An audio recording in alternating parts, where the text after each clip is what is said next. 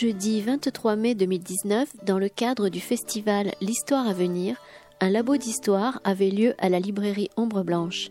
Il était animé par Claire Jude de la Rivière, historienne médiéviste à l'université Toulouse-Jean Jaurès, et Giacomo Todeschini, historien médiéviste à l'université de Trieste, et offrait l'occasion de dialoguer avec Giacomo Todeschini à propos de ses ouvrages traduits chez Verdier, Richesse franciscaine, de la pauvreté volontaire à la société de marché, et Au pays des sans-noms, genre de mauvaise vie, personnes suspectes ou ordinaires du Moyen Âge à l'époque moderne.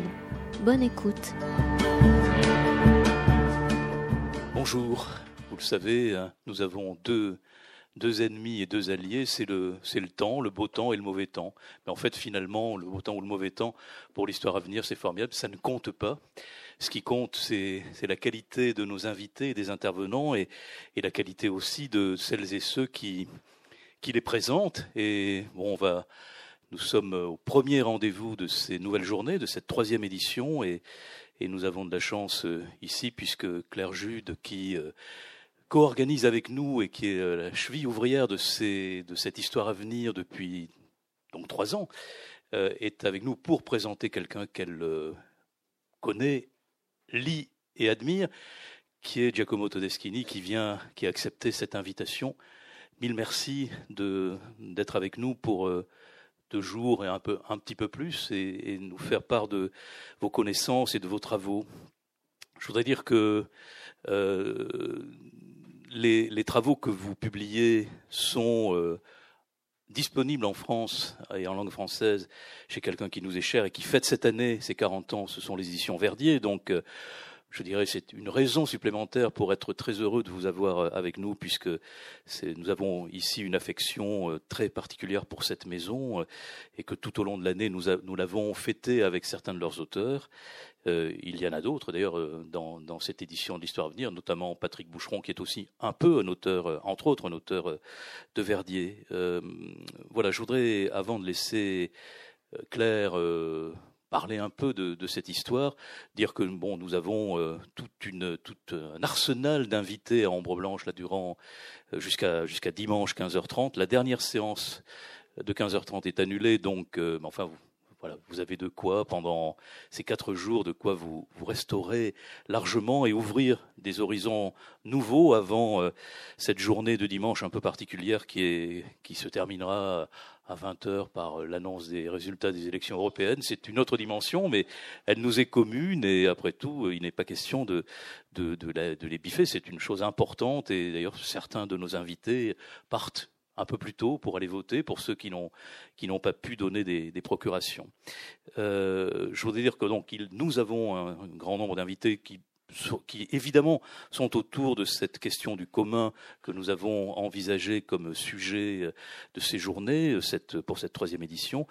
Je voudrais insister plus particulièrement sur l'un d'entre eux qui sera tout à l'heure euh, euh, notre euh, invité de, de 18 heures pour un premier rendez-vous. Il en a accepté trois. C'est Georges Didier Huberman, qui lui-même est attaché d'ailleurs à une maison qui nous est tout aussi chère, qui, est les éditions de minuit, où il publie, comme vous le savez, un grand nombre d'essais et de et d'analyses de à, à, la fois en histoire de l'art et aussi en, anthropologie et anthropologie des images.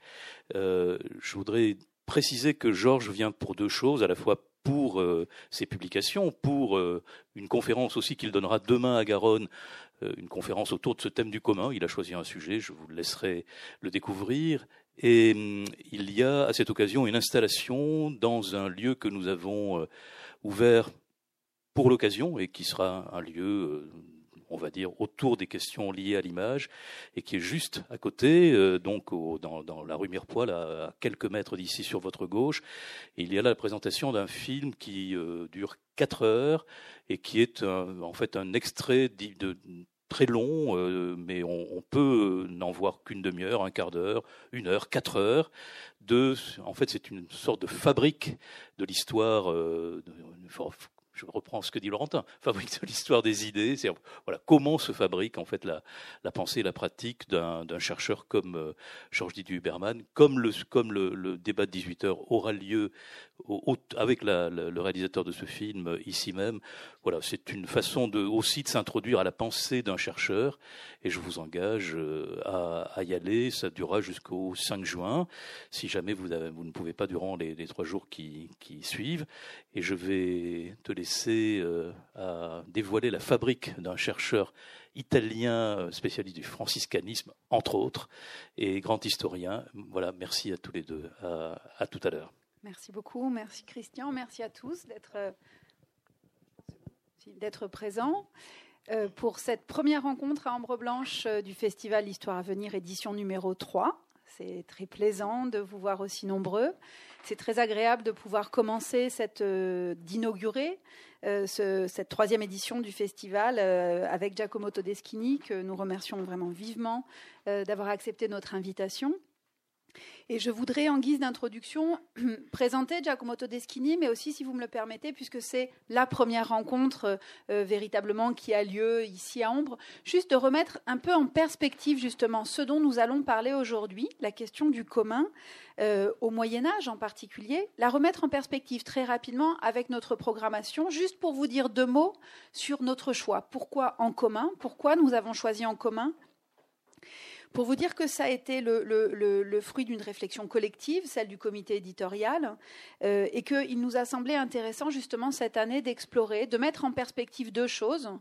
Ce qui est aujourd'hui un terrain de recherche très vif pour de très nombreux historiens, mais aussi des sociologues, des politistes, des économistes, cette question du commun, et la mettre en perspective avec un terrain politique qui est celui que nous vivons tous, cette question de la construction de la collectivité, de la communauté, effectivement du commun euh, de l'Europe, pour lequel euh, nous allons être euh, amenés à voter dans, trois jours. Donc pour vous dire qu'il y a derrière cette, cette thématique choisie collectivement, vraiment l'idée de mettre en perspective les recherches des historiens et des sciences sociales en général, avec des thématiques politiques qui traversent nos débats. Et pour cela, euh, commencer par une rencontre avec un médiéviste, euh, c'est évidemment euh, une chance, puisque vous allez le voir durant notre discussion aujourd'hui, mais aussi demain, Giacomo Todeschini interviendra à nouveau à 17h à la Cinémathèque pour une conférence sur la construction de la notion de bien commun au Moyen Âge. Donc si vous avez l'occasion d'entendre la rencontre aujourd'hui, celle de demain, vous verrez à quel point le Moyen Âge a été un moment central justement dans la construction d'une réflexion sur ce que nous avons en commun, ce que on va appeler bien commun qu'on va explorer aujourd'hui, qu'on continuera d'explorer demain avec Giacomo Todeschini, et que bien sûr nous allons explorer pendant quatre jours avec tous les autres intervenants. Donc en fonction des périodes qui vous intéressent, vous pourrez aller explorer la question du bien commun dans la cité grecque avec Paulin Ismar samedi au théâtre Garonne, ou samedi matin au muséum la question du commun des humains dans une perspective beaucoup plus longue puisque nous parlerons des temps préhistoriques ou au contraire, euh, nous reviendrons vers des temps plus récents pour parler euh, des expériences communardes, par exemple, ou du communisme au XIXe, au XXe siècle. Donc vous voyez autant de pistes qui vont nous permettre de mettre en perspective cette notion de commun dans un temps très long.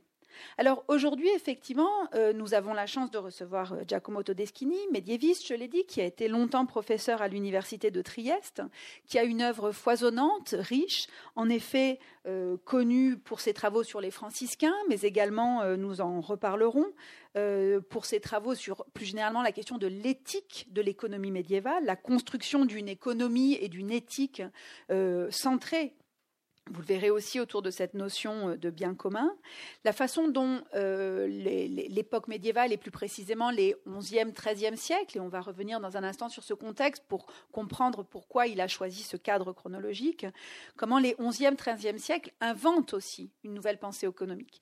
Et la force de son travail, en particulier le travail euh, sur les franciscains, dont une partie est publiée dans cet ouvrage traduit par les éditions Verdier, Richesse franciscaine, c'est justement de prendre un peu à contre-pied ce que nous savons des franciscains et ce que nous imaginons des franciscains. Ce qu'on retient, ce sont des ordres mendiants, donc des ordres qui prônent la pauvreté.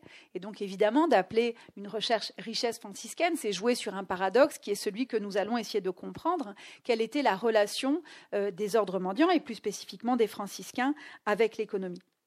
Donc à travers ces travaux sur l'économie, sur euh, les pensées, euh, les catégories de la pensée juridique, mais aussi les hérétiques et plus récemment les juifs, justement, la place des juifs dans cette société, nous allons pouvoir nous interroger sur la question du commun déjà en faisant un pas en avant, c'est-à-dire se poser la question du commun comme ce qui nous rassemble, mais aussi ce qui nous exclut, ce qui potentiellement exclut, puisque l'autre ouvrage dont nous allons aussi euh, parler, c'est celui traduit également par Verdier, Au pays des sans noms, euh, gens de mauvaise vie, personnes suspectes ou ordinaires du Moyen Âge à l'époque moderne, qui va justement nous permettre de mettre en perspective cette question de l'économie médiévale, et là, vous allez voir l'action du marché, avec ceux qui sont exclus de cette société médiévale, les sans noms, euh, les hérétiques, les juifs, les prostituées, euh, les bouchers, et de voir comment justement, dans votre œuvre, vous articulez cette question de l'inclusion et de l'exclusion, cette question du commun, la construction d'un monde commun, mais qui dit évidemment construction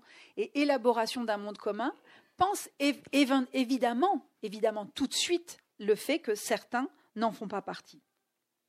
Donc, comme euh, Christian l'a dit, c'est aussi l'occasion de rendre euh, hommage à cette belle maison d'édition euh, qui est Verdier, qui, célèbre cette année ses 40 ans et qui a traduit vos deux ouvrages, qui, permet d'avoir un très beau catalogue d'histoire médiévale, très riche et qui permet justement d'approfondir nos réflexions sur, ces questionnements. Et donc, j'insiste, hein, ce que nous disons aujourd'hui vous intéresse et vous avez envie de continuer à explorer ces questions, demain à 17h à la Cinémathèque, une conférence de Giacomo Todeschini sur le bien commun et ses ambiguïtés entre Moyen Âge et modernité.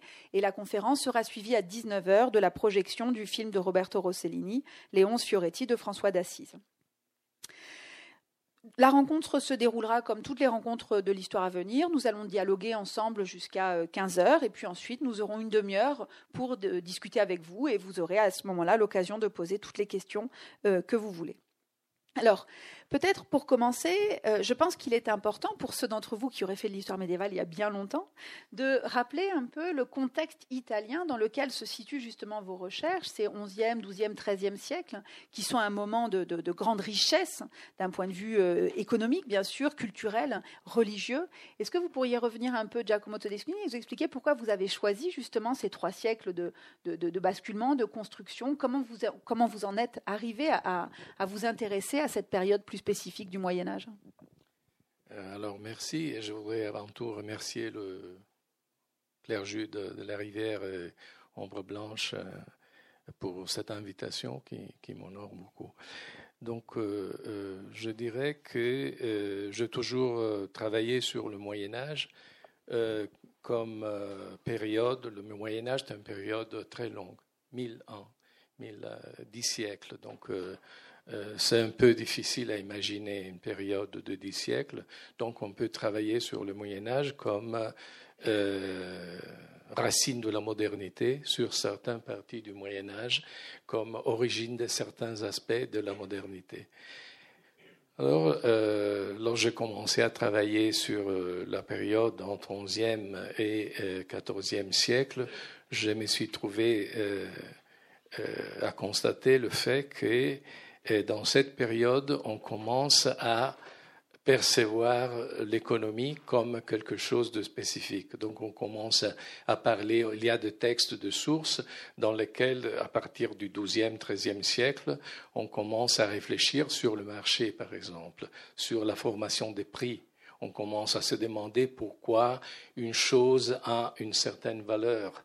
Pourquoi, par exemple, euh, un bijou qui n'est pas utile euh, pour, pour manger, non, pour, pour l'alimentation, à un prix supérieur à un, morceau de pain qui est plus utile, des choses comme ça. Donc, on commence à trouver entre 12e et 13e siècle dans certains textes euh, médiévaux de réflexions qu'aujourd'hui nous considérons économiques.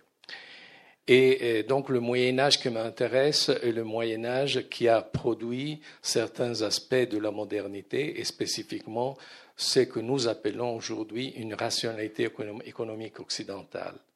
Donc euh, le Moyen Âge comme origine d'une certaine rationalité économique occidentale, si vous voulez, le Moyen Âge comme origine de certains aspects du capitalisme. Donc euh, ça, c'est le Moyen Âge qui m'a intéressé. Euh, en même temps, ce, ce, Moyen Âge qui m'intéresse est le Moyen Âge qui produit une séparation entre la société de ceux qui ont le droit de se considérer complètement des êtres humains et euh, la société de ceux qui ne sont pas considérés des êtres humains, mais plutôt de quelque chose entre les êtres humains et, les bêtes.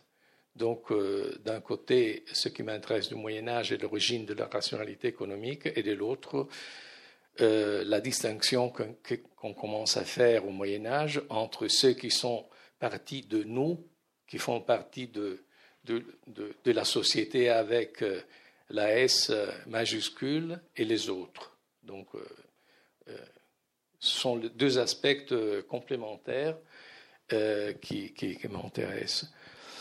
Donc l'Italie, à la fin du Moyen Âge, surtout entre XIIe et XIVe siècle, vous le, savez très bien, l'Italie de, communes, de, euh, la papauté, etc., est une terre d'une grande, qui, vit un, grand développement économique et donc est le théâtre de ce qu'on a appelé la révolution commerciale du, Moyen Âge. Donc euh, l'Italie avec euh, la France du Sud, par exemple, avec la, on peut, faire des rapprochements par exemple, entre euh, le développement euh, économique et commercial de l'Italie centrale, de l'Italie du centre du Nord et de la, de la de la, du sud de la France, de Languedoc, Provence.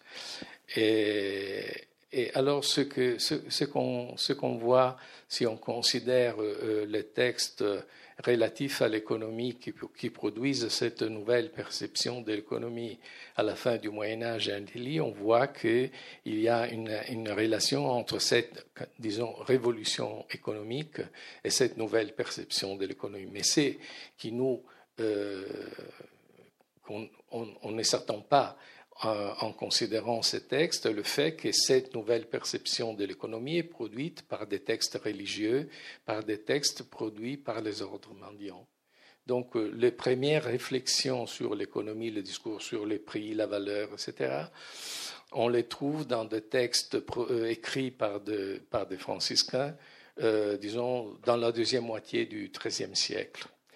Et ces franciscains sont des franciscains italiens, mais aussi des franciscains euh, français, euh, surtout un, un languedocien euh, qui était originaire du village de Sérignan, près de Montpellier, qui s'appelait Pierre de Jean Olivier ou Pierre Jean Olieu, et un anglais aussi qui s'appelait Richard of Middletown, et donc, il y a tout un monde de franciscains que dans la deuxième et en Italie, il y a de, euh, un franciscain qui s'appelle Alessandro d'Alessandre. Donc, il y a tout un monde de franciscains entre Italie, France du Sud et un peu aussi en Angleterre qui produit une réflexion économique à la fin, à partir de la deuxième moitié du XIIIe siècle.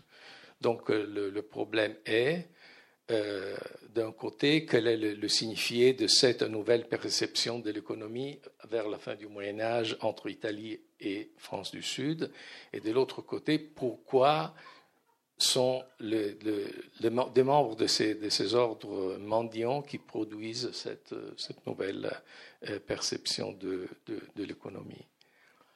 Et donc j'ai commencé à faire des études sur ces problèmes et euh, euh, j'écris des livres et une, synthèse plus générale de problèmes qui, a été traduite il y a un an chez Albin Michel à, Paris, qui s'est intitulé Les marchands et les temples, sur la, la représentation chrétienne de l'économie en tant que cercle vertueux à la fin du Moyen Âge. Et euh, après ce livre, j'ai écrit Cette richesse franciscaine, qui est un peu plus euh, un focus, je ne sais pas si on dit comme ça en français, sur le problème de la question franciscaine. Alors pourquoi dans ce monde en révolution économique, euh, où commence la modernité économique, sont justement les franciscains qui produisent les premiers traités d'économie, les premières questions sur l'économie du marché, la valeur des choses, la valeur du travail, euh, les hiérarchies sociales et des choses comme ça. Et ma réponse dans ces livres est que ça dépend juste exactement, c'est une conséquence directe du fait qu'ils font un choix de pauvreté extrême. Ce choix de, ce choix de pauvreté extrême n'est pas un choix émotionnel comme on le représente en général. Euh, je n'ai jamais, euh, jamais pensé que les franciscains en général, les ordres mondiaux au Moyen Âge, sont de, euh, des jongleurs des dieux, de, euh, des personnages, euh, comment dire, alternatifs, pas institutionnels. J'ai toujours vu ces ordres mondiaux comme quelque chose qui peut nous rappeler de, je ne veux pas dire des partis, mais disons des groupes politiques, politiquement engagés. Et euh, l'ordre franciscain en particulier est un ordre très institutionnel qui est approuvé par euh, le pape euh, à partir du début du XIIIe siècle. C'est un ordre qui gère l'Inquisition romaine à partir de la deuxième moitié du XIIIe siècle. Donc, la représentation un peu image d'épinal des franciscains comme des poètes, etc., ne colle pas euh, avec les sources que nous avons à, disposition. Euh, ce qu'on trouve dans le, dans le source est un engagement politique et social très précis des franciscains, surtout dans l'Italie communale, mais aussi dans la France du Sud. Et en même temps, euh, un intérêt de ces professionnels de la pauvreté pour l'économie et l'argent.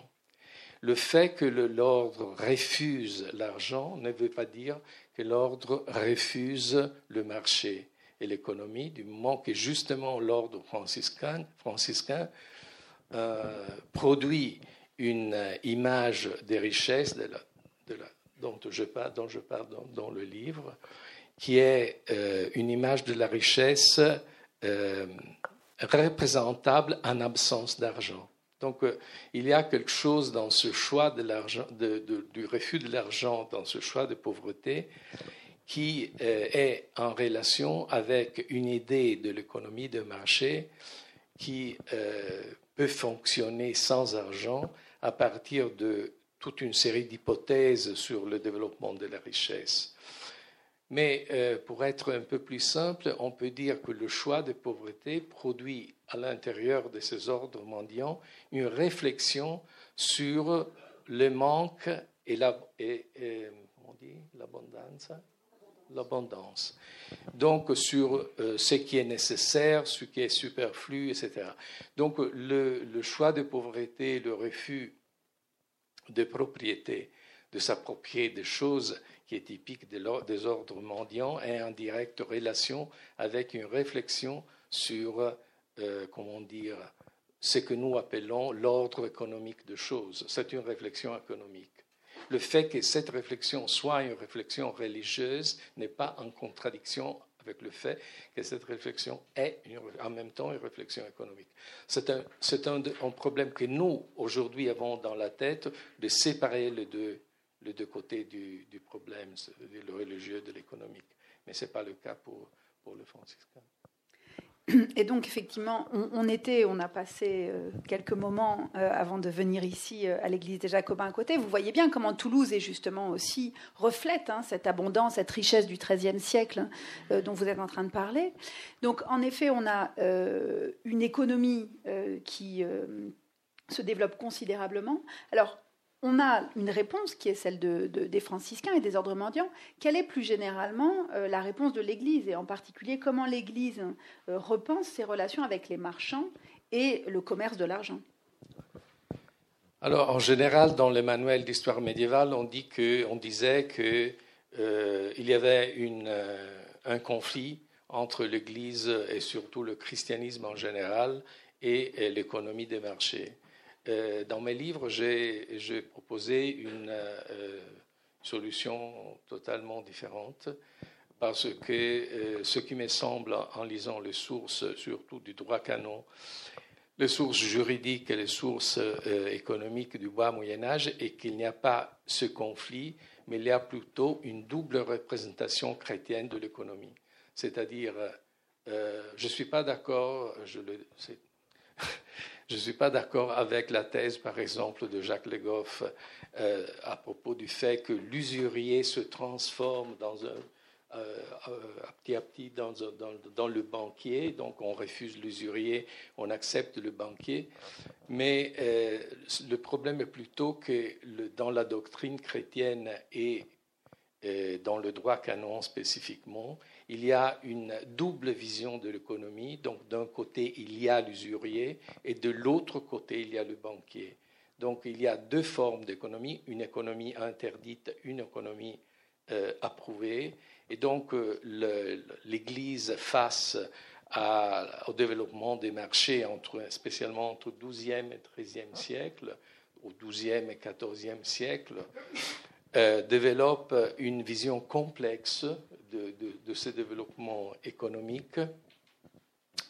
En, définissant certains euh, aspects de, l'économie pratiqués par certains personnages et par certains groupes sociaux comme des aspects légitimes et bénis de l'économie, et euh, refusant comme illégitimes, euh, hérétiques, diaboliques, etc., d'autres aspects de l'économie pratiqués par d'autres groupes et par d'autres sujets. Donc, par exemple, pour vous donner un exemple de, mon parcours de raisonnement, euh, lorsqu'on lit le, procès pour hérésie à la fin du Moyen Âge, on découvre toujours que les hérétiques étaient des usuriers et que les usuriers étaient des hérétiques.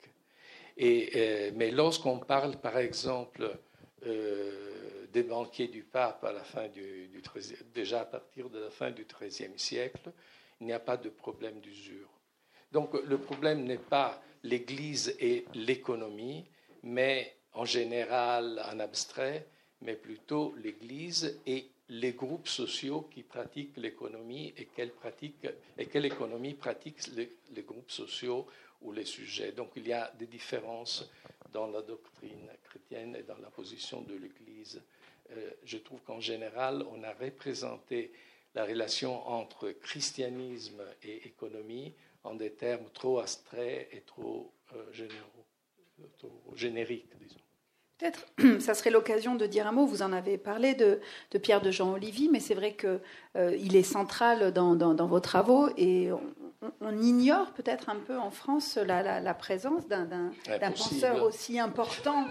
Est-ce que vous pourriez nous en dire deux mots justement de cette œuvre et de, cette euh, figure de la... Donc euh, Pierre-Jean Olivier est un des chefs de, ce qu'on appelait au Moyen Âge le spirituel franciscain, c'est-à-dire euh, une section, un segment de, l'ordre franciscain particulièrement pratiquant la pauvreté extrême ce qu'on appelait en latin l'usus paupererum, c'est l'usage pauvre de choses.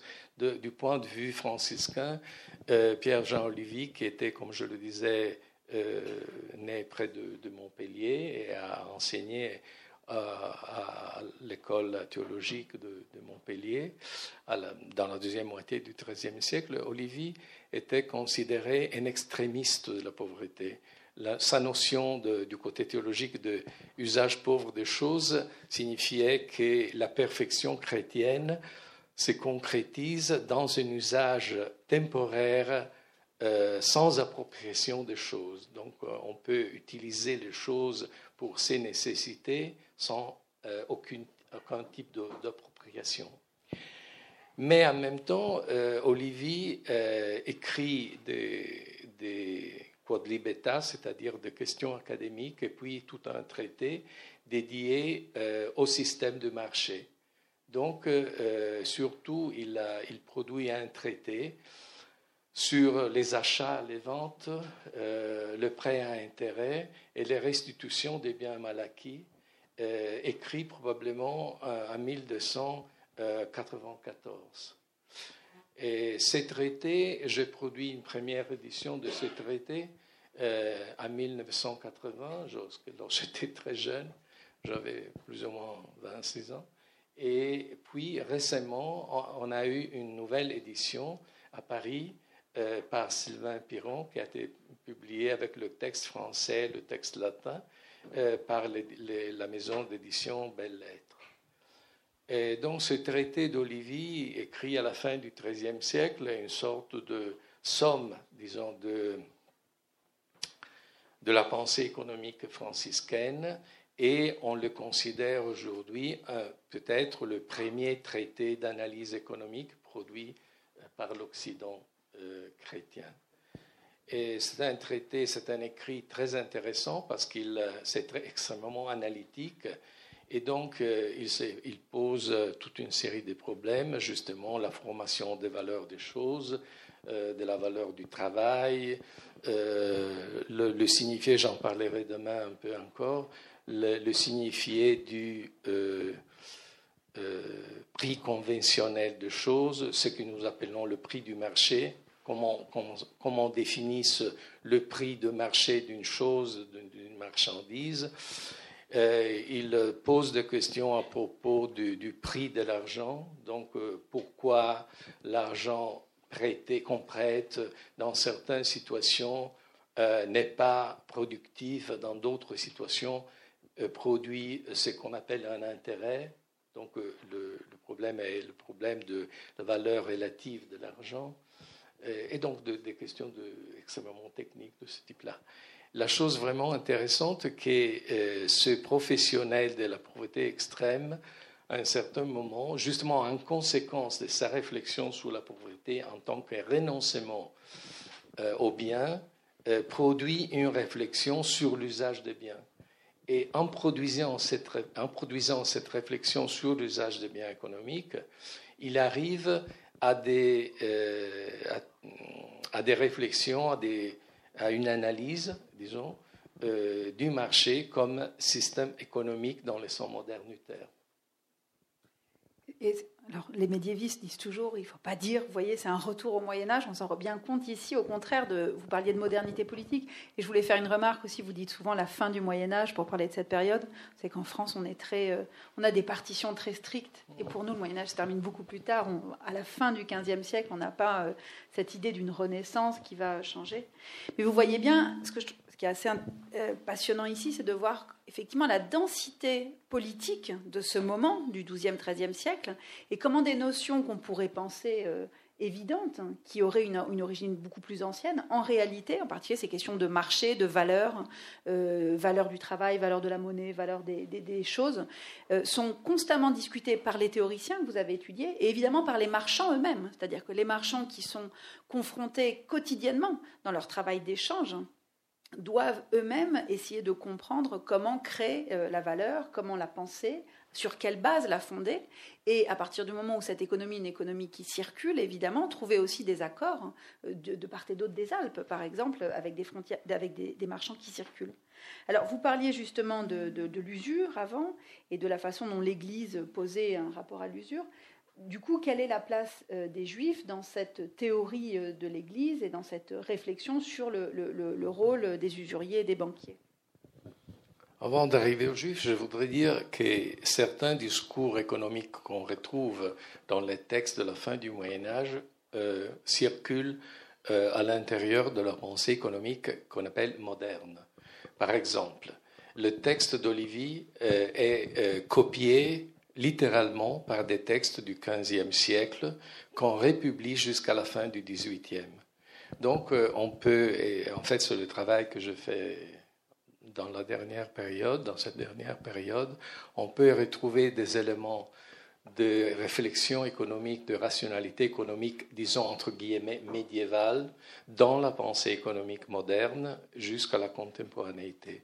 Donc le problème est euh, si nous vivons dans la dernière phase de cette rationalité économique médiévale aujourd'hui, aussi le, Moyen Âge économique est quelque chose euh, de très éloigné de nous.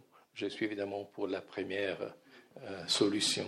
Je pense qu'on peut supposer, d'un certain point de vue, un peu paradoxalement, que la dernière phase du capitalisme, disons, soit la dernière phase d'une euh, évolution rationnelle commencé en réalité au Moyen Âge, ou disons à la fin du Moyen Âge. Mais... Alors, pour venir aux Juifs, euh, disons, le problème euh, juif économie, juif usure, a une date de naissance précise qui est le début du XIIIe siècle, et plus précisément le quatrième concile du Latran de 1215, dans lequel on commence à dire que les juifs sont des usuriers professionnels. Comme on a déjà euh, analysé plusieurs fois, ce problème de, juifs en tant qu'usuriers professionnels et plus en général le problème de l'usure est un problème, euh, euh, comment dire, que l'Église se pose en conséquence de la révolution commerciale et financière qui est typique du siècle XIIe, XIIIe, XIVe siècle. Et ce problème naît du fait que les institutions ecclésiastiques, euh, c'est-à-dire églises, monastères, euh, etc., euh, se trouvent tout d'un coup, à partir surtout du XIIe siècle, impliqués dans cette révolution et dans des, conditions d'endettement très souvent assez compliquées. Donc, par exemple, nous avons des lettres euh, des papes euh, déjà à partir de la fin du XIIe siècle, dans lesquels on parle euh, très souvent de l'endettement des institutions ecclésiastiques. Non, le problème est comment, comment on fait lorsque la, nouvelle économie de marché devient, comment si je mettais in pericolo, mais, en danger, met en danger euh, l'économie sacrée des églises. Donc, euh, c'est un problème de conflit entre, si vous voulez, économie et équilibre du sacré. Donc, euh, parce que si, comme on disait, c'est un des présupposés du discours religieux médiéval, si les biens des églises sont des biens qu'on ne peut pas euh, aliéner, qu'on ne peut pas commercer, qui n'ont pas une valeur de marché, qu'est-ce qu'on fait lorsque la nouvelle économie de marché fait de ces biens des biens euh, qui, comment dire, sortent du domaine de l'Église en conséquence d'une hypothèque, par exemple, en conséquence de jeux de marché. Donc euh, le problème de l'usure naît de l'intérieur de ce conflit entre économie de marché et économie du sacré, on pourrait dire.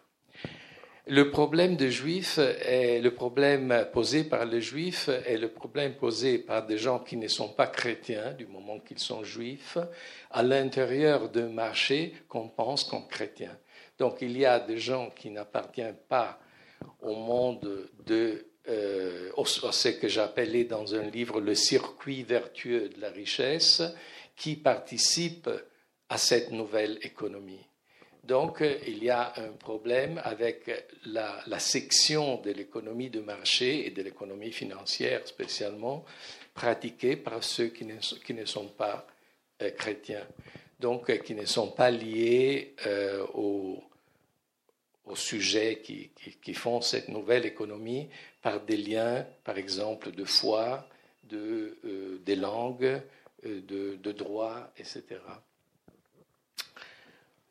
Euh, donc, on peut supposer que euh, le problème de, juifs en tant qu'usuraires soit un problème qui n'est pas, euh, comment dire, une photographie de la réalité, mais plutôt l'expression d'une contradiction typique du monde chrétien face à l'économie de marché. C'est-à-dire, euh, je, vous donne un exemple euh, concret parce que je me rends compte que c'est un problème un peu compliqué. À la moitié du XIIIe siècle, nous avons des experts de droit canon qui produisent des textes dans lesquels on déclare que dans certains cas, le prêt à intérêt est légitime. Donc il y a des cas, dans certains cas, dans lesquels l'argent peut être prêté et produire des intérêts donc des cas dans lesquels l'usure est légitime. Ces cas sont des cas toujours liés à euh, des situations typiques de la société chrétienne, c'est-à-dire les protagonistes de ces cas d'intérêt légitime sont toujours des chrétiens en tant qu'individus ou en tant que sujet collectif. C'est justement dans cette période, par exemple, qu'on légitime la dette publique. Qu'est-ce que c'est la dette publique? C'est un prêt que les privés font à l'État et qui est répayé avec des intérêts par l'État au privé. Donc, euh, euh, entre la moitié du XIIIe et le début du XIVe siècle, on produit toute une pensée économique qui légitime certaines formes de prêts à intérêt produites, pratiquées par les chrétiens en tant que sujet public ou sujet privé. Le problème donc n'est pas l'usure en tant que telle ou le prêt intérêt en tant que tel, mais la participation aux mécanismes financiers par ceux qui sont reconnaissables comme citoyens de la Respublica Christianorum, c'est-à-dire du monde chrétien, ou pas. Donc c'est un problème plutôt de appartenance ou pas euh, à la sphère, disons, de, de l'économie des fidèles, de l'économie chrétienne, etc. Et le problème de l'usure ne regarde pas en fait seulement le, juif, mais aussi les hérétiques et euh, ceux qui appartiennent à l'islam. Donc en général, si ceux qui participent à l'économie financière à partir de la première moitié ou de la moitié du XIIIe siècle et qui n'appartiennent pas à la société chrétienne sont plutôt considérés comme des usuriers, c'est-à-dire des gens qui pratiquent la finance euh, illégitimement, euh, dans une perspective, euh, comment dire, illégitime, illégale, ça, c'est une des questions aussi que vous explorez dans le, deuxième ouvrage euh, Au pays des sans noms, cette question de l'infamie, qui est celle qui vous occupe. Et euh, justement, ce qui est intéressant dans cet ouvrage, c'est qu'en partant toujours de cette définition du marché, justement, comme d'un espace défini aussi par l'Église, défini par le monde des chrétiens, vous montrez comment sont exclus euh, ou s'excluent de ce marché des personnes considérées comme infâmes. Et donc là, c'est vraiment un mot médiéval au sens où euh, euh, les sociétés médiévales sont des sociétés connues pour définir ce qu'on appelle la fama, c'est-à-dire la réputation. Ce sont des sociétés de connaissance où les gens se connaissent, se reconnaissent, parlent les uns des autres. C'est ça qu'on appelle la fama ou la réputation en français. Et donc les infâmes, euh, ce sont ceux qui n'ont pas justement de réputation, ceux qui sont exclus de ce monde de la réputation et vous montrez bien aussi cette question de la confiance, c'est-à-dire que l'infâme, c'est aussi celui qui n'est pas digne de crédit, crédit au sens de confiance, crédit euh, au sens de foi. Et donc euh, se dessine aussi dans cette société du marché des relations entre ceux qu'on ceux qu'on connaît, ceux qu'on ne connaît pas, ceux qui sont exclus, ceux qui ne sont pas exclus, ceux que vous appelez les étrangers. On peut être étranger presque en étant né ici, mais justement parce qu'on est exclu de la communauté. Donc il y a un lien fort entre cette construction d'un marché et euh, la construction sociale et l'inclusion et l'exclusion sociale. Euh, disons que ce livre, Au pays des sans noms, euh, est une conséquence directe de richesse franciscaine. C'est-à-dire que lorsque je, je suis arrivé à la fin de l'écriture de richesse franciscaine, je me suis rendu compte que le le système social, le système de marché euh, décrit par le franciscain dans leurs livres, dans leurs traités, dans leurs questions académiques, est un système fermé.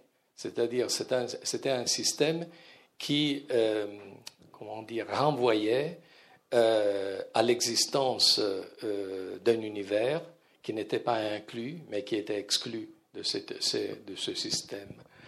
Et donc, qu'il y avait des gens qui avaient le droit de faire certaines affaires, de, de faire de, de, de, gagner, d'être marchand, euh, d'être considéré utile euh, à l'État. Par exemple, Olivier et d'autres franciscains disent les marchands sont absolument fondamentaux pour la construction de l'État et s'il n'y avait pas de marchands, le roi ou le seigneur devrait louer les marchands, devrait faire venir les marchands, etc. Donc le, système social, économique proposé par les franciscains, un système qui euh, renvoie à, une organisation sociale, d'un côté fortement hiérarchique, et de l'autre côté à, toute une série de mécanismes d'exclusion sur lesquels je me suis un peu penché dans le, dans le, livre sur l'infamie. il y a eu des études assez spécifiques sur cette notion d'infamie au Moyen Âge et, à l'époque moderne aussi, c'est-à-dire euh, parce qu'il y avait toute une catégorie d'exclus qu'on appelait en latin infames, c'est-à-dire infâmes. Et ces infâmes sont une famille euh, très, euh, très, très large d'exclus qui, va de, juifs aux hérétiques, aux criminels, aux prostituées, à ceux, mais tout simplement à ceux qu'on définissait euh, au Moyen Âge incognité, c'est-à-dire pas connu, ce que, dont on ne connaissait pas l'origine, euh, dont on savait pas, le, on connaissait pas les liens familiaux, l'origine, la famille, euh, etc. Donc c'était un groupe extrêmement élargi et je dirais presque majoritaire. Donc, je me suis rendu compte à un certain moment que la société de marché décrite par le franciscain et en général par le système législatif du, bas Moyen Âge est une société puissante, autoréférentielle, mais d'un certain point de vue je ne sais pas si minoritaire ou presque minoritaire, mais qu'il y avait au-delà de cette société de marché, avec surtout son discours de rationalité économique, les prix, la formation des prix, la pauvreté, la richesse, la nécessité, le superflu, blablabla, bla, bla, il y avait toute une énorme euh, partie de la société qui euh, n'était pas considérée par ce système de règles. Donc une société d'exclus et une société, euh, comment dire, ambiguement euh, euh, en équilibre ou en déséquilibre entre la société chrétienne en tant que société de marché, du marché éthique et cet extérieur qu'on représentait métaphoriquement comme une forêt qui était au-delà de la cité.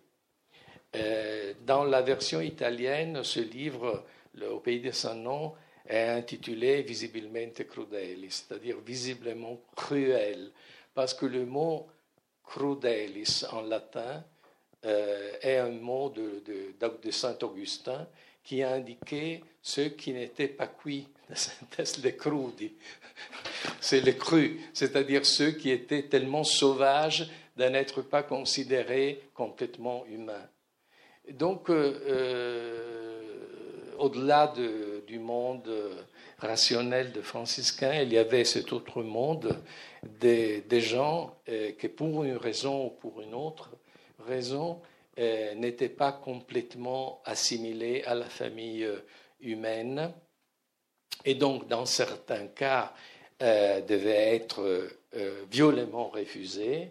Et dans d'autres cas, euh, on les considérait des, suspects, on dit des suspects, euh, auxquels on, ne pouvait pas faire euh, confiance. Et disons, une conséquence au Moyen Âge, à la fin du Moyen Âge, mais au début de l'âge moderne aussi, de cette séparation était que ceux qui étaient catalogués comme infâmes n'avaient pas le droit de, être, témoigner dans un tribunal. Donc leur témoignage n'avait pas de valeur du moment que leur euh, citoyenneté n'était pas claire, leur origine n'était pas claire. Donc euh, ce livre est un peu une conséquence euh, du livre sur la naissance de la rationalité économique occidentale. C'est une rationalité qui prévoit l'existence de quelque chose qui n'est pas rationnel au-delà. Juste peut-être avant de laisser la place à quelques questions, vous parlez des concubines dans ce livre. Est-ce que les femmes ont une place dans cette pensée économique euh, franciscaine et plus généralement euh, chrétienne euh, de, des 12e, 13e siècles?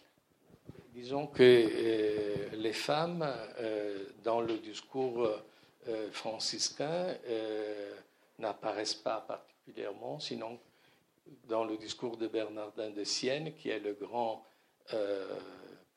interlocuteur du discours d'Olivier au XVe siècle. Et, Bernardin de Sienne, par exemple, dit que les femmes sont parfois coupables par le fait de, comment dire, d'encourager leur mari à faire des dépenses de luxe.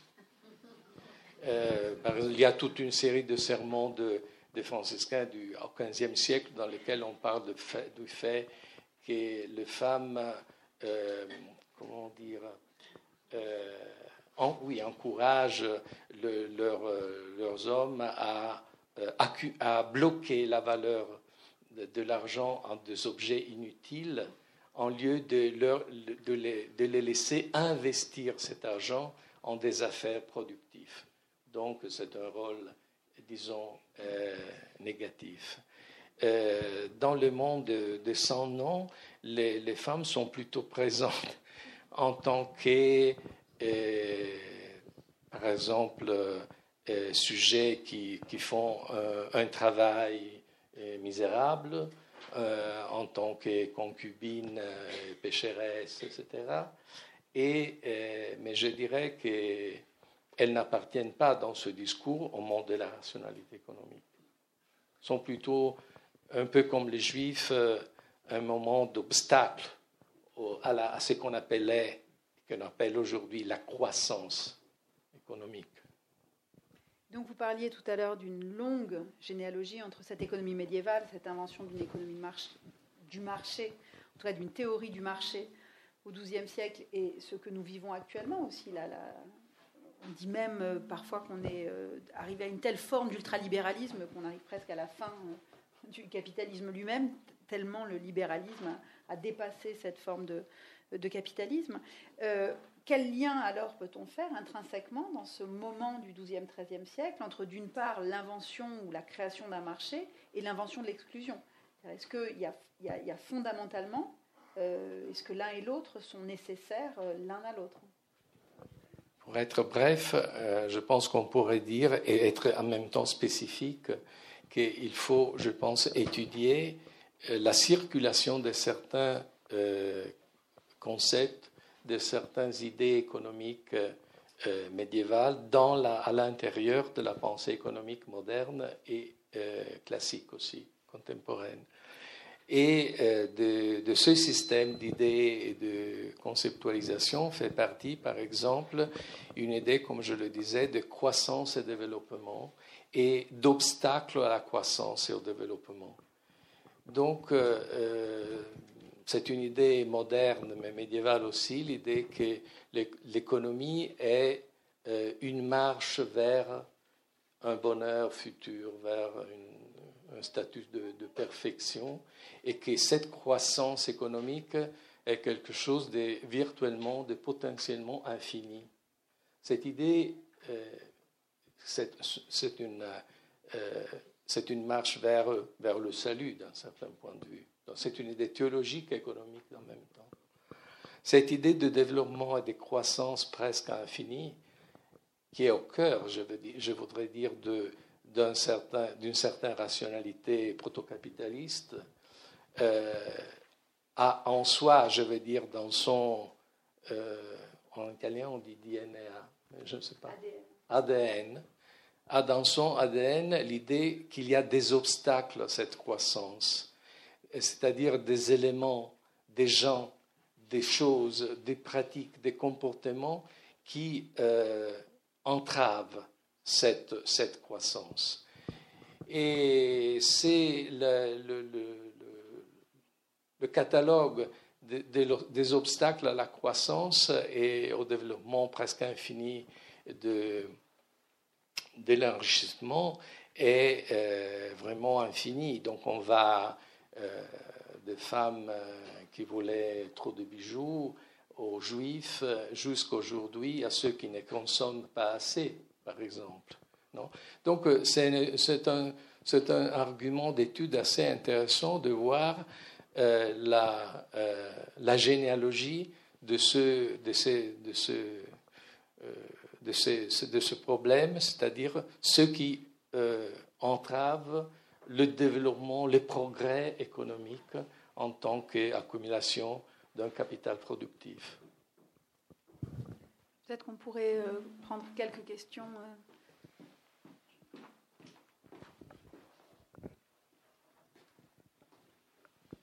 Oui, euh, merci pour ces explications. J'aimerais savoir comment se décide le prix et les, à ce moment-là, je pense par exemple Euh, le prix des tulipes au XVIIe siècle, c'est beaucoup plus tardif. Comment au Moyen Âge on décide du prix des choses?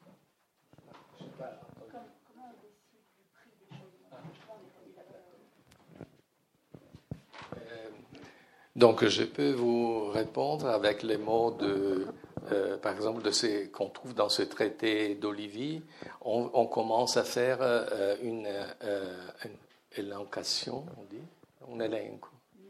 une liste, on, commence à faire une liste des, euh, euh, des éléments qui forment le prix d'une chose. Donc euh, on commence à parler déjà au XIIIe siècle du fait qu'une telle marchandise est peu commune, on la trouve fréquemment, du travail qui sert à produire une certaine marchandise, et surtout, ce que je trouve particulièrement intéressant, de l'appréciation subjective. Ça commence déjà au XIIIe siècle. Donc l'idée que, par exemple, dans le traité d'Olivier, à un certain moment, on dit euh, le prix est formé par toute une série de conditions. La rareté, euh, donc euh, le besoin que les hommes ont d'une certaine chose et le fait que certains sujets, certaines personnes ont euh, un désir spécial pour, euh, pour, pour, une certaine chose. Ce qu'on appellerait dans la modernité la valeur marginale, c'est-à-dire la valeur subjective. Donc, euh, on commence d'un point de vue méthodologique à considérer la valeur des choses comme une somme de conditions. Donc, et, on parle de ce qu'en en latin, on dit, le mot est latitude, la fourchette, c'est-à-dire euh, une fourchette de, de, valeurs euh, qui, euh, dans laquelle on peut faire entrer le prix d'une chose. Donc on dit par exemple déjà à partir de la fin du XIIIe siècle, Olivier, mais Thomas d'Aquin aussi le dit, euh, que euh, la valeur d'une chose ne peut jamais être définie euh, ponctuellement. En latin, punctualiter. C'est-à-dire, on ne peut pas, parce que c'est une variable qui dépend, qui dépend de toute une série de, de, conditions. C'est-à-dire, comme je le disais, la, la rareté, l'appréciation subjective, le travail, parce que si une chose a été produite avec un certain, etc. Bonjour. Euh, j'aurais une question par rapport euh, au monde orthodoxe. Je vais parler. Vous entendez ça, ça cible très fort. Il faut le mettre un peu loin de. Un peu loin Comme ça Éloignez-le de Là, ça va Oui. Euh, une question par rapport aux chrétiens orthodoxes. Et puisqu'ils ont des relations assez fortes au niveau économique, notamment avec l'Italie. Comment est-ce qu'ils sont perçus par, cette, par ce discours franciscain, ce discours de l'Église catholique aussi, sur l'économie? Alors, est-ce qu'ils sont euh, des inclus, des exclus? Euh, Comment sont-ils vus, en fait, au prisme de, ce que, de, vos recherches? Je ne suis pas vraiment en gré de répondre, c'est parce que je ne trouve pas de références spécifiques aux chrétiens orthodoxes.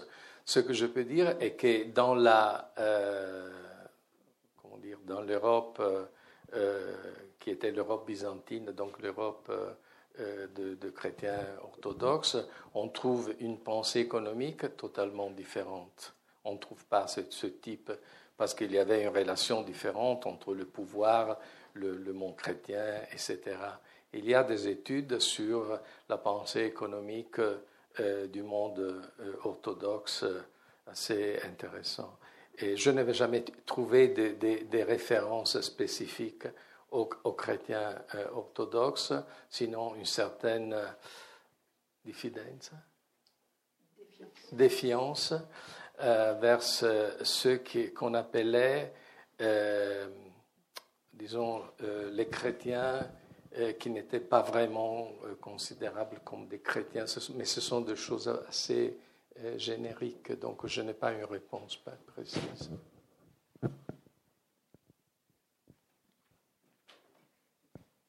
pas des hérétiques comme, je ne sais pas, les, les Qatars ou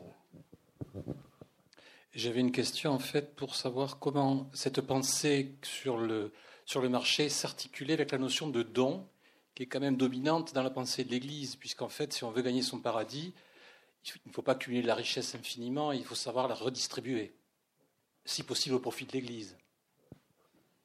Alors, euh, comme vous le savez probablement mieux que moi, il y a toute une ligne historiographique qui a travaillé sur les dons au Moyen Âge et en particulier, il y a un livre d'un juriste espagnol, Bartolomé Clavero, qui a été traduit en français sur euh, euh, le don, justement, comme euh, logique de, de l'économie médiévale. Alors, le problème est que le don, qui fait partie intégrale du discours économique au Moyen Âge, n'est pas incompatible avec l'économie du marché. Et on le voit parfaitement si on considère euh, le mécanisme du don et contre-don à l'intérieur de cette économie du, marché.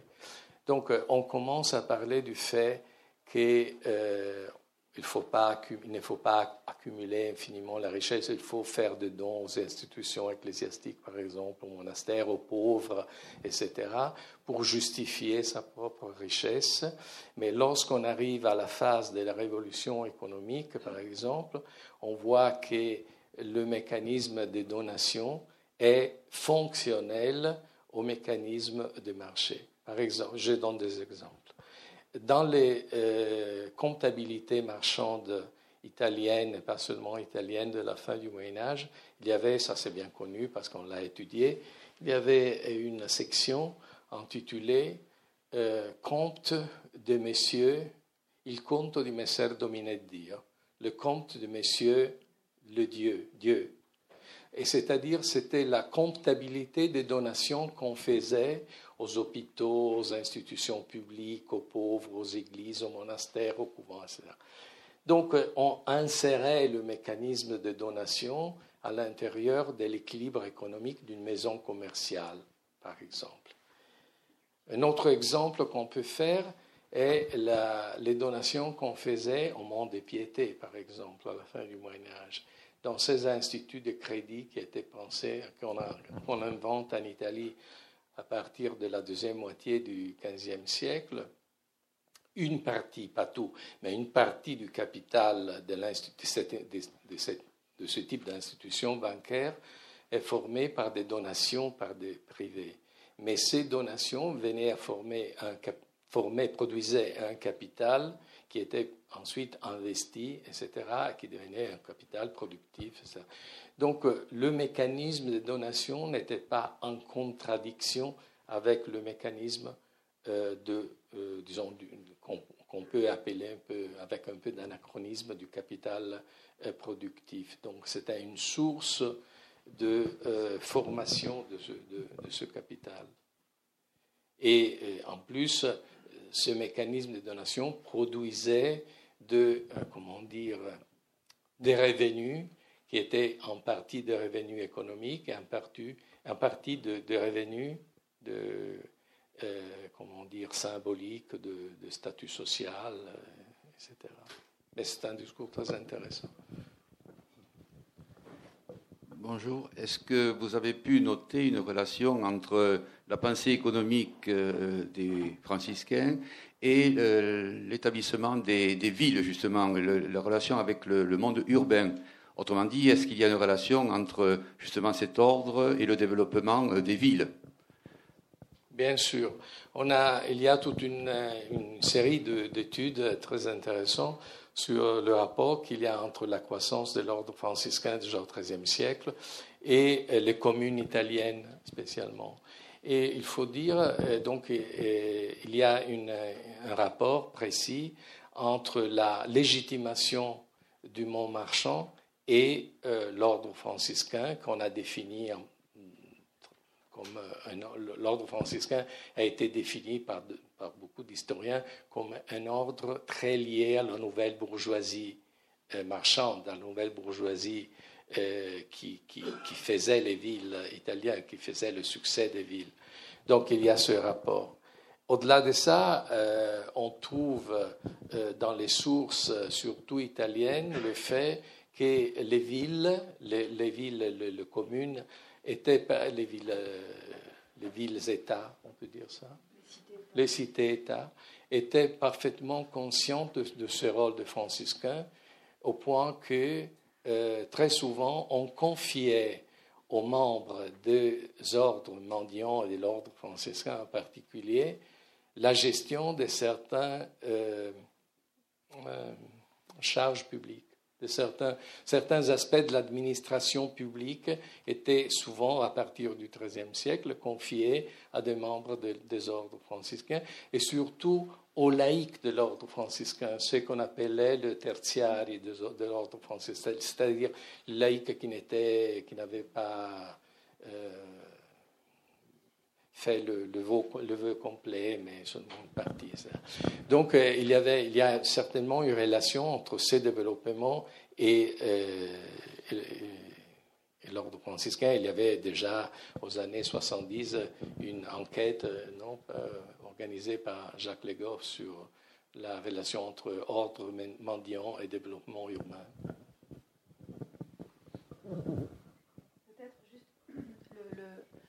sur ça, comment les, comment les franciscains alors résolvent cette, ce paradoxe qu'ils sont en même temps qu'ils appellent une forme de pauvreté, dont vous montrez qu'elle est bien plus compliquée que ça, et euh, qui deviennent dans ces villes souvent eux-mêmes euh, dépositaires, hein, sinon propriétaires, euh, d'un patrimoine important. Donc, est-ce que du coup, vous pouvez un peu nous, nous, revenir et développer cette question de la pauvreté franciscaine et de leur rapport à la propriété et au patrimoine? Donc, euh, sans faire trop de discours, on peut dire que la solution était une solution juridique légale, parfaitement légale, qu'on trouve déjà euh, à partir de la première moitié du XIIIe siècle. C'est-à-dire que la notion de pauvreté, c'est-à-dire de refus de la propriété, est, interprétée par une décrétale euh, pontificale et par le chef de l'ordre comme un, renoncement formel à la propriété. Ça veut dire que la propriété, par exemple, des couvents ou la propriété euh, du patrimoine de l'ordre était euh, euh, faisait partie, était, dépendait d'autres sujets. Donc on élabore cette formule qu'il y a des sujets extérieurs à l'ordre qui sont les propriétaires des biens utilisés par l'ordre. Donc c'est une solution légale, si vous voulez, une, formalisation légale de la pauvreté, mais euh, j'ai toujours, je, suis, euh, toujours l'idée que ce n'est pas une fiction, comme on pourrait penser aujourd'hui, mais c'est plutôt vraiment une conséquence de la notion de pauvreté élaborée dans une perspective rationnelle. C'est-à-dire, cette pauvreté n'est pas quelque chose d'émotionnel, mais c'est vraiment une élaboration du statut de propriété euh, euh, produit dès l'intérieur de cette nouvelle société de, marché. Donc, euh, on peut avoir un ordre pauvre qui, a, qui gère ou qui fait usage de certaines propriétés dont les propriétaires sont à l'extérieur de l'ordre, c'est-à-dire de, des laïcs euh, ou dans certains cas le Saint-Siège ou l'évêque, je ne sais pas.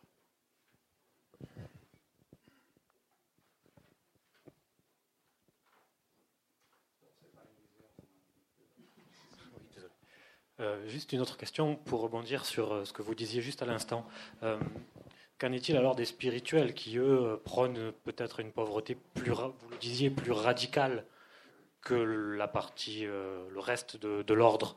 Et, aussi, ça pose le problème de, la chronologie de l'histoire de cet ordre, il me semble. Est-ce que ça a toujours été comme ça dans la première génération des premiers franciscains? Est-ce que ça commence à évoluer Voilà, c'est la, la, question un peu que je vous pose. il faut faire une réflexion sur l'historiographie. Euh, j'appartiens à un courant, un courant historiographique qui soutient qu'il n'y a pas eu de trahison. Donc, euh, qu'il y avait. Parce que, alors, il y a une courant, un courant historiographique qui dit euh, à l'époque de François, il y avait une vision spirituelle de tout le, euh, du mécanisme de la dynamique franciscaine et qu'à l'époque de Bonaventure, c'est-à-dire dans les années 50 du 20 ans après la mort euh, de, François, euh, on a une sorte d'institutionnalisation de l'ordre et euh, donc on passe à cette, à, cette réalité formalisée de la pauvreté, etc.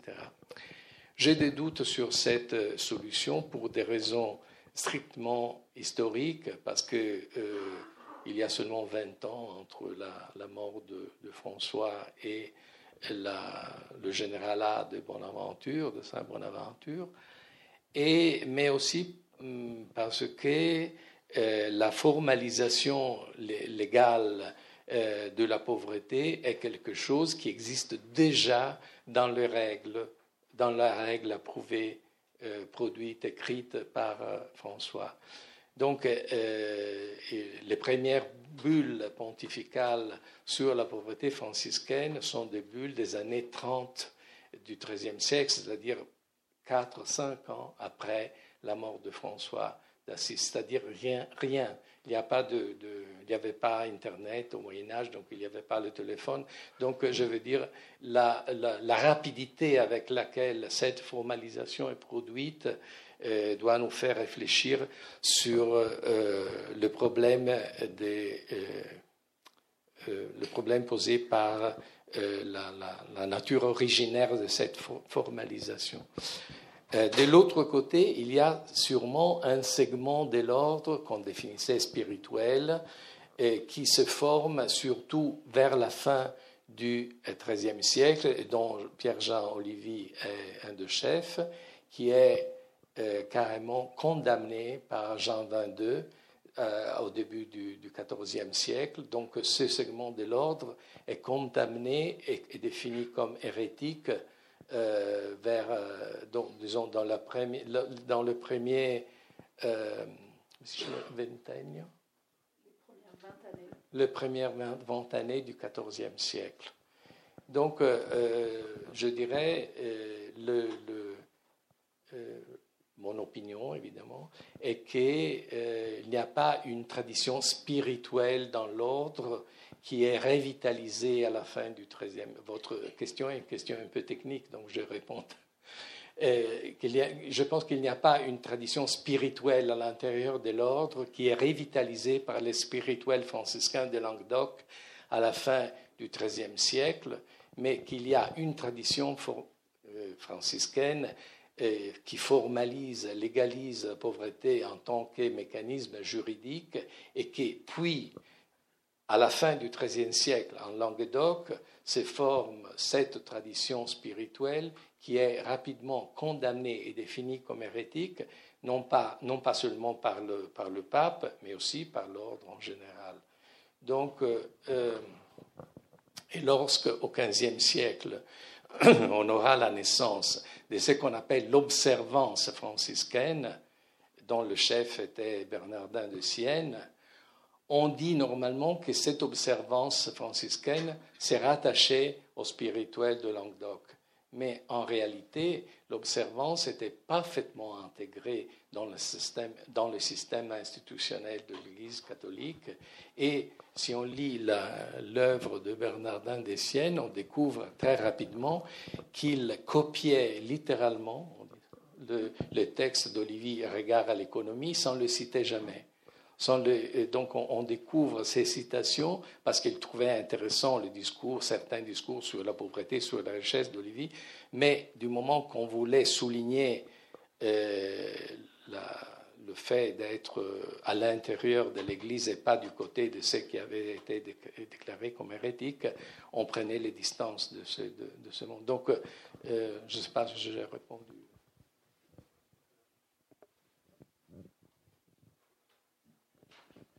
On a toujours la, tentation de projeter sur l'histoire franciscaine tout entière euh, le fait qu'à l'intérieur de cette histoire, il y a des moments de euh, spiritualisation extrême de la pauvreté. Mais je trouve que c'est euh, une tentation historique, une idéalisation un peu discutable. Oui, c'est une question par rapport, vous avez évoqué, et que dans, dans l'imaginaire politique collectif euh, des communes, il y avait cette idée de la République chrétienne qui, euh, avec des, euh, des mécanismes d'exclusion très forts vers les juifs, les hérétiques et, tous les groupes des infâmes. Des infâmes. Donc c'est une exclusion vers le bas, disons, de l'échelle sociale. Je ne suis pas sûr si, si c'est très correct, si c'est vers le bas, mais est-ce que vous pensez que la, disons, la collaboration franciscaine dans certains gouvernements euh, des communes répond à une, espèce d'exclusion morale vers l'eau. Disons, ces pauvres hommes sont beaucoup plus intègres euh, que le peuple euh, en soi des communes. C'est presque vu comme, ils sont presque vus comme des théocrates, disons, comme des gens qui, qui, sont plus intègres pour avoir du pouvoir politique, pour exercer du pouvoir politique, que les gens vraiment au sein du mouvement communal. Je n'ai pas bien compris. Qui est que, qui, qui pense que qui est le sujet de ce discours? C'est-à-dire qui, qui, qui élabore cette représentation de franciscains comme plus digne, etc. Et les, les gouvernements communaux ah. qui vont, euh, vous avez dit qu'ils vont déléguer certaines, certaines euh, fonctions politiques et publiques dans, public plutôt public, euh, dans, dans l'ordre franciscain. Oui, oui d'accord. Ah oui, j'ai compris alors, l'exclusion n'est pas seulement vers le bas. Du moment que, par exemple, il y a un livre très récent publié par euh, un historien italien qui travaille à Paris, euh, intitulé euh, en italien le titre L'uomo con la borsa al collo, c'est-à-dire l'homme avec la bourse au cou. C'est-à-dire que c'est une représentation typique de l'avare au Moyen Âge qui a la bourse avec l'argent. Et ce, professeur s'appelle Giuliano Milani. Alors, il fait, il fait voir dans son livre que le mécanisme d'exclusion est un mécanisme pas seulement vers le bas, mais aussi un mécanisme horizontal, disons. C'est-à-dire le problème euh, regardait aussi les ennemis politiques, par exemple, qui pouvaient être définis comme des infâmes euh, de personnes euh, qui avaient une origine incertaine, etc. Au XIIe siècle, il y a, par exemple, lorsqu'il y a des polémiques entre pape et antipape, il y a une polémique contre un pape du XIIe siècle dont on dit qu'il était d'origine juive, donc évidemment. Et donc, ce n'est pas une polémique seulement vers le bas. Mais c'est vrai ce que vous disiez, c'est-à-dire qu'à l'intérieur des gouvernements euh, communal. Euh, on a, euh, il y a un sentiment qui, qui, a à faire avec la, la, dignité, la, avec ceux qui sont, font partie de l'ordre franciscain comme des sujets dignes d'une confiance supérieure du moment qu'ils ne sont pas intéressés à accumuler de l'argent, à, voler de l'argent public, etc. Donc il y a déjà de, tout un discours sur ceux qui ne sont pas intéressés à s'approprier du bien public, du, bien commun, en fait, euh, etc. Mais euh, je dirais qu'on ne trouve encore au XIIIe, XIVe siècle, comment dire, un discours parfaitement explicite à ce sujet. Ce sont plutôt des indices qu'on retrouve dans les sources, etc. Merci.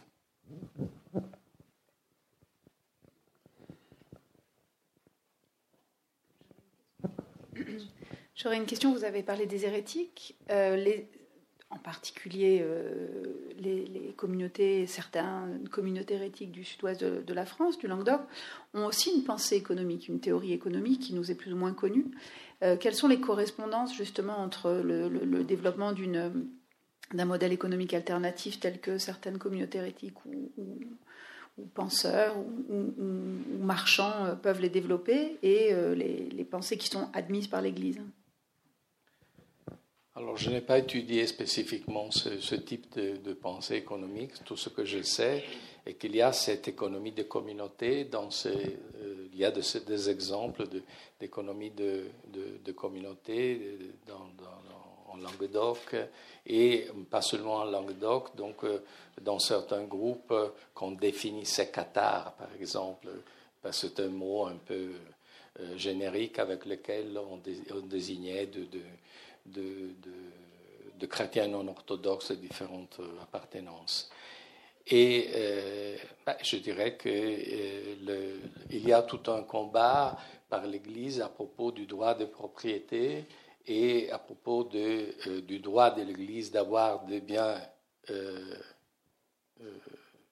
immobiles, par exemple, déjà la fin qui était directement en conflit avec ce type de, de, de vision.